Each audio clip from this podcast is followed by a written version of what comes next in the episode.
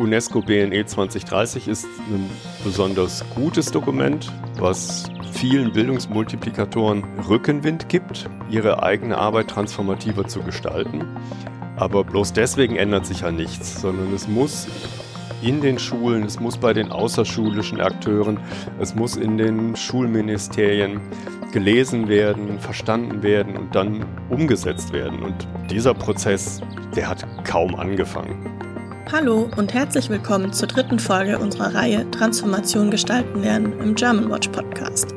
In dieser Reihe diskutieren unsere Kolleginnen aus dem Bereich Bildung für nachhaltige Entwicklung, kurz BNE, miteinander und mit Gästinnen, wie wir mit Bildung und transformativem Engagement gesellschaftliche Strukturen verändern können.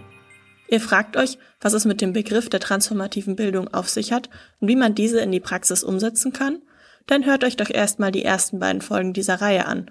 Dort erklären unsere KollegInnen, was sich hinter dem Begriff verbirgt und wie er bei der Gestaltung von BNE angewandt werden kann. Heute geht es um das UNESCO-Programm BNE 2030 und die Frage, inwiefern es uns dabei unterstützt, Bildung für nachhaltige Entwicklung transformativ zu gestalten. Und keine Sorge, auch wenn ihr von diesem Programm noch nie gehört habt, heute lernt ihr gemeinsam mit unseren ExpertInnen aus dem BNE-Team, was es damit auf sich hat. Viel Spaß beim Zuhören! Wir sitzen hier wieder in der kleinen Transformationskeimzelle bei German Watch in den Büros des Teams für Bildung für nachhaltige Entwicklung, kurz BNE. Mein Name ist Daniela Baum, ich bin Referentin für BNE und mit mir zusammen sitzt hier mein Teamleiter, der Stefan Rostock. Hallo zusammen. Und ich freue mich sehr, dass ich mich heute mit ihm über dieses UNESCO-Programm BNE 2030 unterhalten kann. Und ich fange mal an mit einem Motto dieses Programms. Das heißt nämlich, BNE in Aktion ist grundsätzlich Bürgerin sein in Aktion. Was genau heißt das denn eigentlich? Ich greife mal gerade zurück und gehe mal so ein bisschen auf die Geschichte ein von BNE 2030. Dann versteht man nämlich noch mal besser, warum hier wirklich der Bürger in all seinen Rollen gefordert ist. Als der UN-Prozess lief, die SDGs zu entwickeln, da da hat die UNESCO gerade ihr Weltaktionsprogramm gestartet und die haben gesagt, wir brauchen unbedingt dann mehr Zeit für ein größeres Programm und haben absichtlich das Weltaktionsprogramm kürzer angelegt, vier Jahre, 2014 bis 2019. Und in dieser Zeit wurden in vielen internationalen Konferenzen dann Ideen gesammelt, wie ein UNESCO-Programm aussehen muss, was zum Ziel hat, alle SDGs umzusetzen. Und hier geht's also nicht nur um SDG 4 Bildung oder noch enger SDG 4.7, also Bildung für nachhaltige Entwicklung, Menschenrechtsbildung und andere Punkte, sondern UNESCO BNE 2030 ist das UNESCO-Programm zur Umsetzung aller SDGs.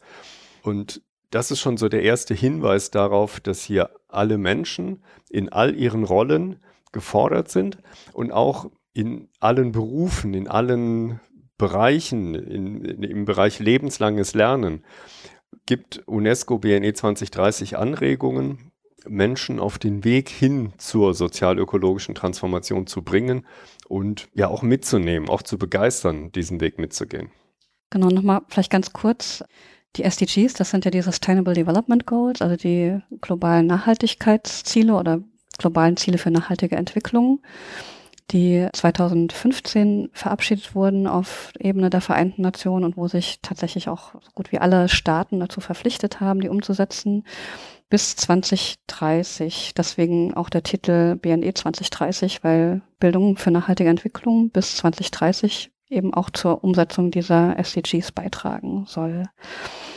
Nochmal zurück zu dem Motto mit dem Bürgerinnensein in Aktion. Was verbindest du damit?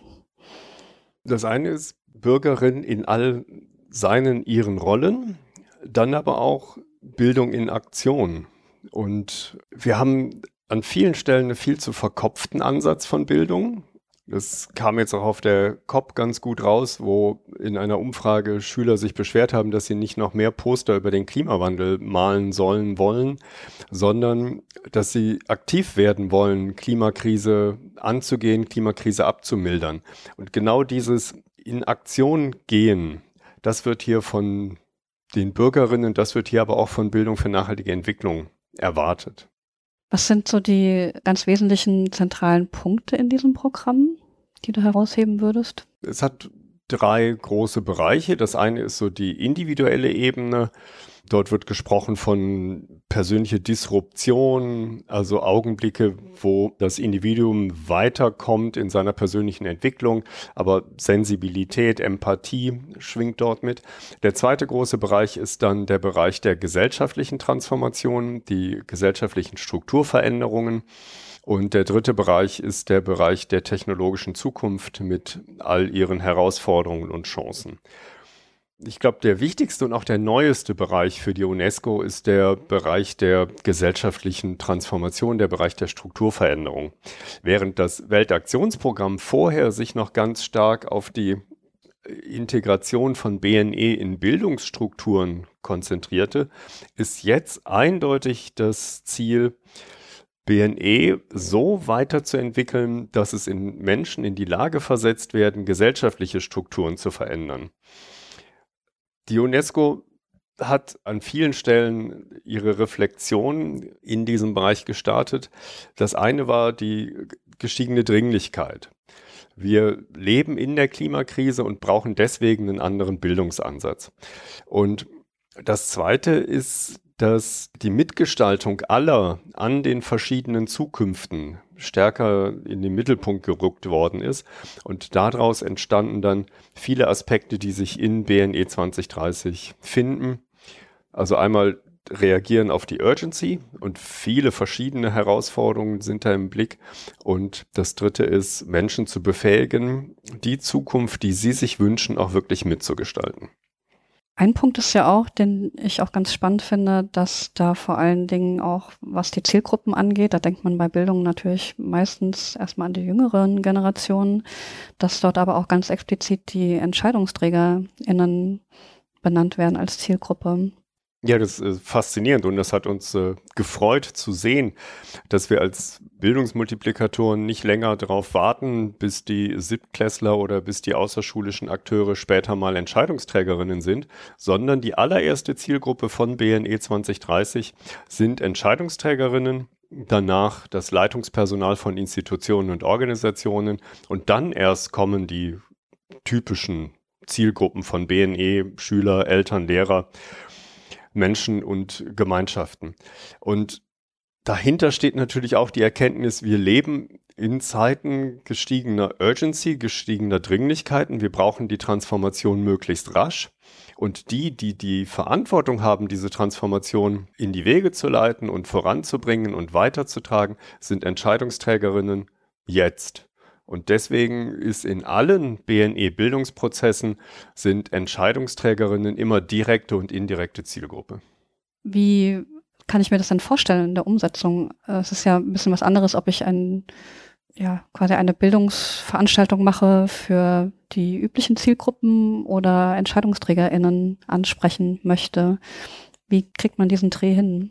Die Frage kommt oft von Lehrkräften und die ist oft sehr angstbehaftet, weil Schule doch weitestgehend ohne den realen politischen Raum drumherum auskommt. Und diese Trennung wird durch BNE 2030 aufgebrochen.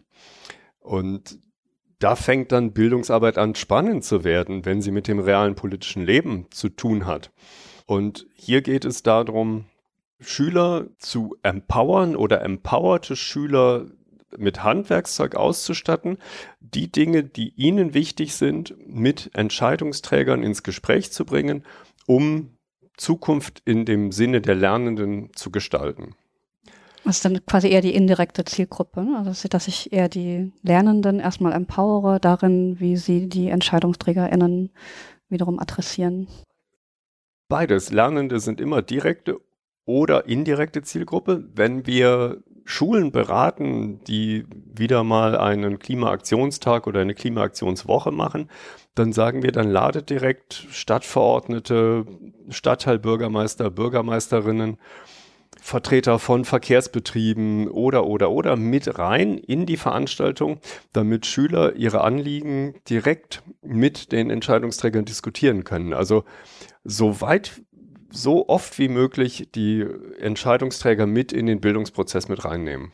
Ist das Programm auf Ebene der Entscheidungsträger angekommen, wahrgenommen worden, dieses Programm und was es auch für Sie bedeutet? Also auch, ich denke auch gerade so an EntscheidungsträgerInnen im Bildungskontext, ähm, auch Leitungen von Bildungsinstitutionen beispielsweise.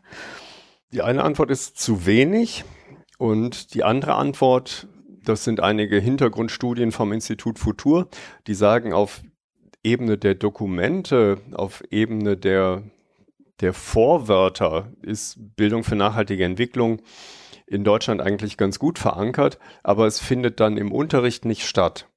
Und äh, diesen Bogen BNE im Unterricht zu verankern, BNE in den Schulleitlinien, im, im Schulprofil zu verankern, ich glaube, da gibt BNE 2030 immer wieder ganz tolle Anregungen.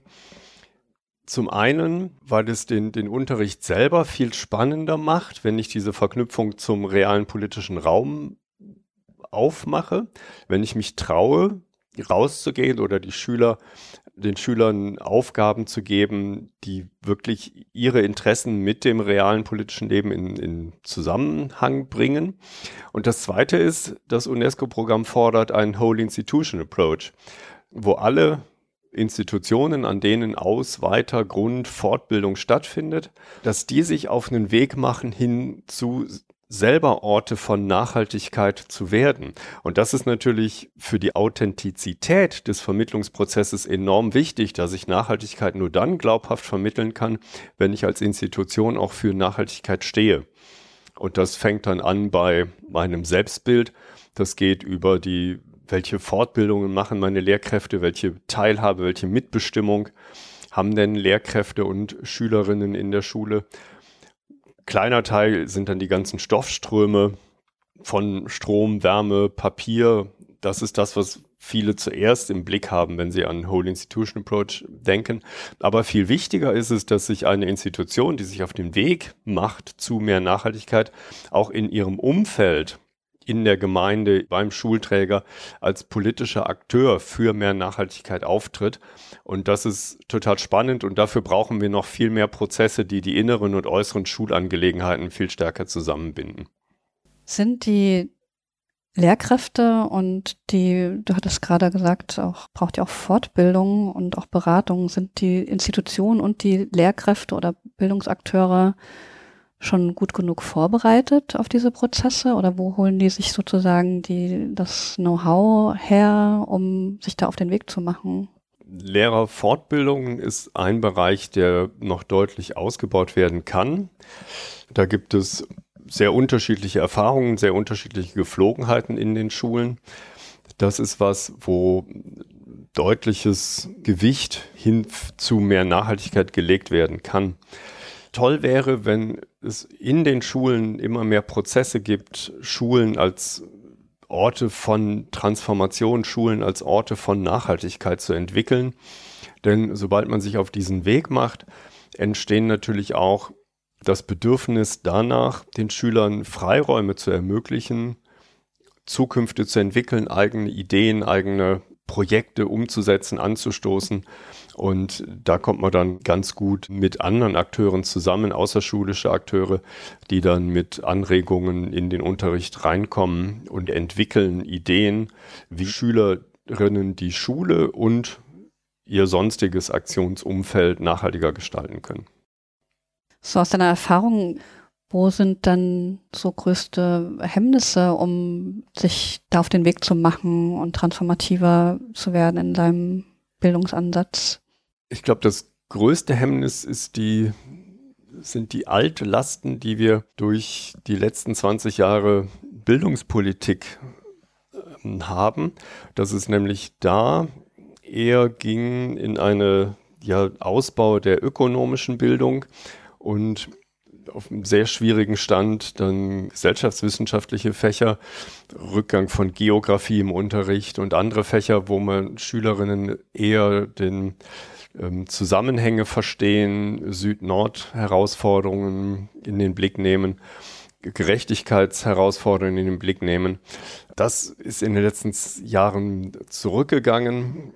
Dahinter steht dann die Merkelsche Agenda, dass wir eine marktkonforme Demokratie brauchen und das hat an den Schulen für sehr viel für, eigentlich für zu viel unpolitischem Unterrichten geführt. Und ich glaube, wir brauchen wieder Menschen mit Rückgrat, mit politischen Ecken, die auch Schülerinnen ein Vorbild sind im politischen Profil haben. Da kann ich mir vorstellen, dass es an der einen oder anderen Stelle noch ähm, Nachholbedarf gibt. Welche guten Beispiele und Ansätze siehst du? Wo gibt es so Akteure, wo du sagst, so, hey, das ist wirklich, äh, die, die sind auf einem guten Weg? Es gibt viele Schulen, die merken, dass wir in der Klimakrise stehen und dass das, was wir in den letzten 30 Jahren vermittelt haben, nicht mehr das ist, was Schüler in der kommenden Klimakrise als Antworten für ihre Zukunft brauchen. Wenn wir jetzt uns Klimagrafiken anschauen, die europäischen Sommer der letzten 50 Jahre, dann sehen wir, dass die Sommer immer heißer werden.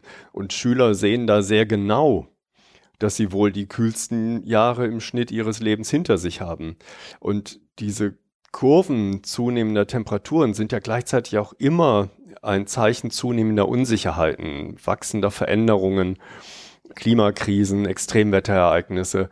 Und für diese, ja, für diese sehr offene Zukunft müssen wir ausbilden, Räume geben und was es dafür ganz stark braucht, sind soziale Netze, sind Persönlichkeiten, die mit Veränderungen umgehen können. Hast du den Eindruck, dass dieses Papier, dieses UNESCO-Programm tatsächlich den nötigen Rückenwind für transformative Bildung bringt? Nein, weil erstmal ist es nur ein Dokument. Und Dokumente gibt es viele. UNESCO BNE 2030 ist ein besonders gutes Dokument, was vielen Bildungsmultiplikatoren Rückenwind gibt, ihre eigene Arbeit transformativer zu gestalten.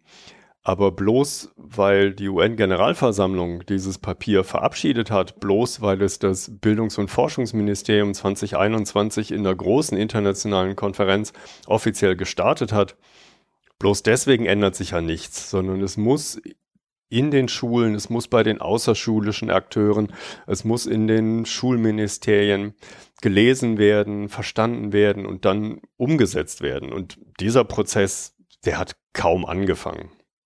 Und du bist aber auch sehr engagiert dabei, den Prozess mit anzuschubsen, habe ich den Eindruck.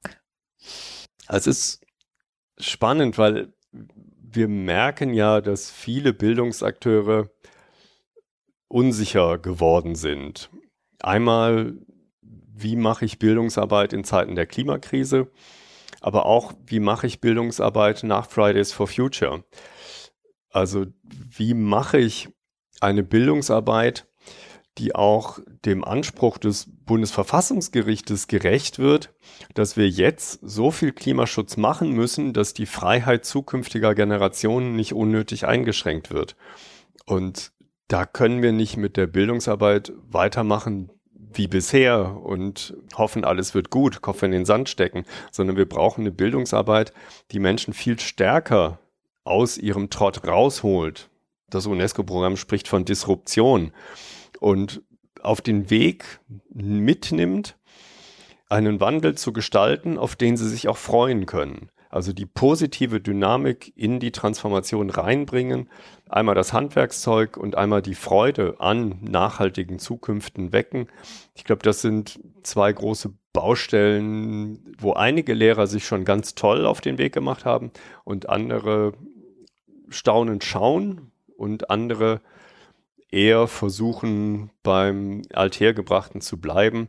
Aber wir wissen das ja aus verschiedenen Transformationsprozessen, dass es immer Ungleichzeitigkeiten gibt, dass es immer Wandel in verschiedenen Geschwindigkeiten gibt und dass auch die Bewahrer eine Berechtigung haben, Werte, Traditionen mit in den Transformationsprozess reinzubringen.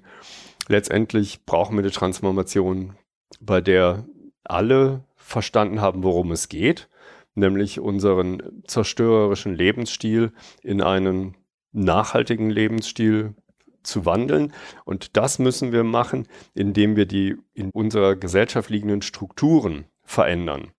was wir brauchen, sind Menschen, die verstanden haben, die nicht nachhaltigen Strukturen innerhalb und außerhalb der Schule zu erkennen und zu verändern. Was würdest du Bildungsakteurinnen sagen, warum sie dieses Programm sich zu Herzen nehmen sollten? Es ist anregend. Es hilft unheimlich, die eigene Bildungspraxis zu reflektieren, weil es geht aus von den Dringlichkeiten, die ja Lehrkräfte, Bildungsmultiplikatoren spüren, die sie aber ganz stark bei Jugendlichen erleben. Dieses Leiden an der Klimakrise ist da ja noch viel stärker ausgeprägt wie bei Menschen fortgeschrittenen Alters. Und dieses persönliche Leiden an der Klimakrise, das muss gewandelt werden in eine gesellschaftliche Verantwortungsübernahme. Und das Spannende ist, dass da jeder Lehrer, jede Lehrerin mit allen Fächern einen Beitrag zu leisten kann. Wie sieht eine Gesellschaft aus, die in verschiedenen Nachhaltigkeitsbereichen Verantwortung übernimmt? Und ich finde das ganz spannend, das auch mit den unterschiedlichsten Fächern zu diskutieren.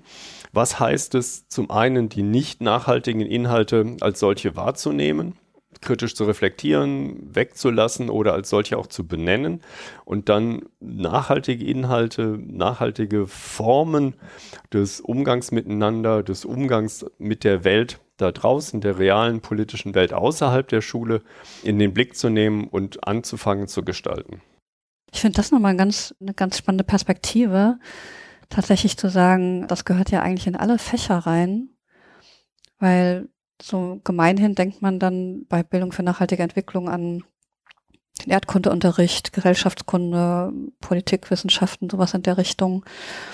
Und auch in außerschulischen Kontexten sind das ja dann meistens Bildungsorte, wo eben sowas wie Bildung für nachhaltige Entwicklung oder globales Lernen einfach schon verortet ist. Das sind dann Leute, die sowieso in dem Kontext sich bewegen und auch die Leute, die hinkommen, gehen ja dann auch schon mit dieser Perspektive hin, da, also wissen, worauf sie sich einlassen sozusagen.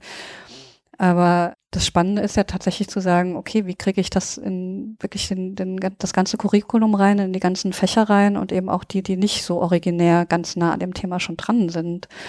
Hast du da schon Erfahrungen gesammelt im, im Diskurs auch mit Lehrkräften aus so ganz anderen Themenbereichen? Ich glaube, die Erfahrung, die Lehrkräfte machen und auch Bildungsmultiplikatoren, das ist, äh, wenn man in Schulen kommt, ja, ja, Nachhaltigkeit, das macht bei uns Herr oder Frau so und so.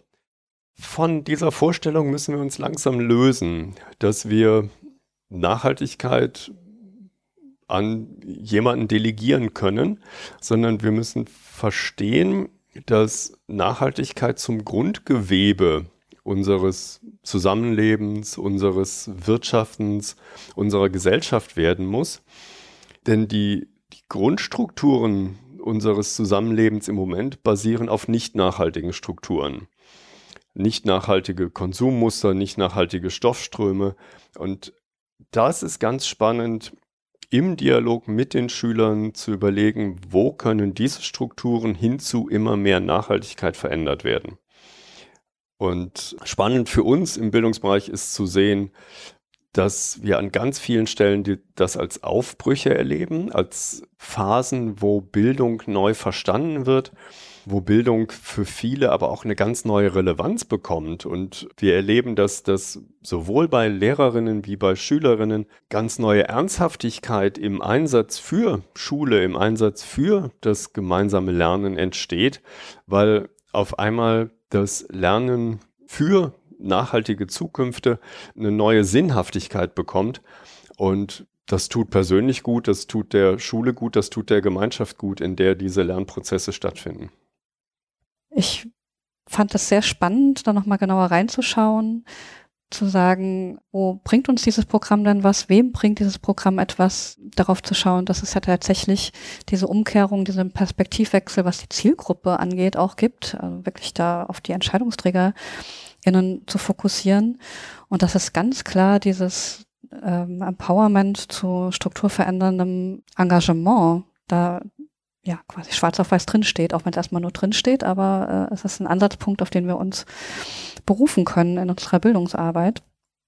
und wo auch der Anspruch besteht, die Bildungsinstitutionen an und für sich auch komplett zu verändern und zu hinterfragen und letztlich alle auch zu hinterfragen in dem, was wir in unserer Bildungsarbeit tun und ähm, wie unsere Institutionen, ob sie selber nachhaltig sind und authentisch dadurch oder, oder auch nicht, aber was wir da noch tun können. Zwei Gedanken vielleicht noch so beim Blick in die Zukunft. Das eine ist, dass das UNESCO-Programm BNE 2030 jetzt auch mit Hilfe der UNESCO mit Ideen, mit Leben gefüllt wird, also mit Praxisbeispielen.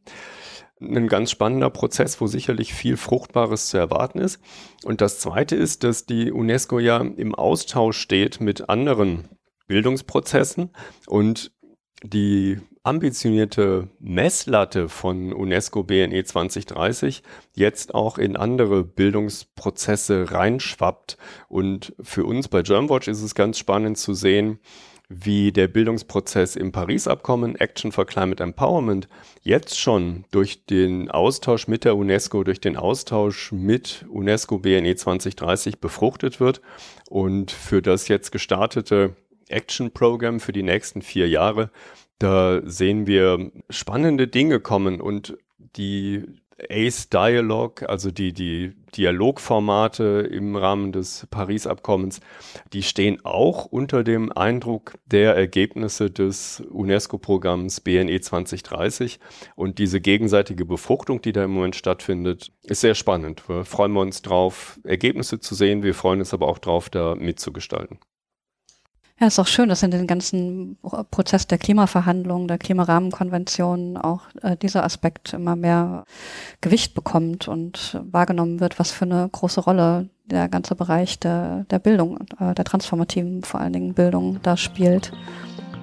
Das war die dritte Folge in unserer neuen Reihe Transformation gestalten lernen im German Watch Podcast. Wenn ihr gerne noch mehr über transformative Bildung für nachhaltige Entwicklung und das UNESCO-Programm BNE 2030 lernen wollt, dann schaut doch mal in unsere Show Notes. Dort findet ihr zahlreiche Links zu weiteren Info- und Bildungsmaterialien rund um das Thema. In zwei Wochen diskutieren wir in einer neuen Folge dieser Reihe mit Professor Alexander Wonig von der Universität Siegen, warum Bildung für nachhaltige Entwicklung politischer werden muss. Wenn ihr keine neue Folge mehr verpassen wollt, abonniert am besten direkt unseren Podcast. Wir freuen uns über eure Kommentare und Anregungen zu dieser und unseren weiteren Folgen. Schreibt dazu einfach eine Mail an podcast.germanwatch.org. Diese Podcast-Folge wurde gefördert von Engagement Global mit Mitteln des Bundesministeriums für wirtschaftliche Zusammenarbeit und Entwicklung sowie durch die Postcode-Lotterie.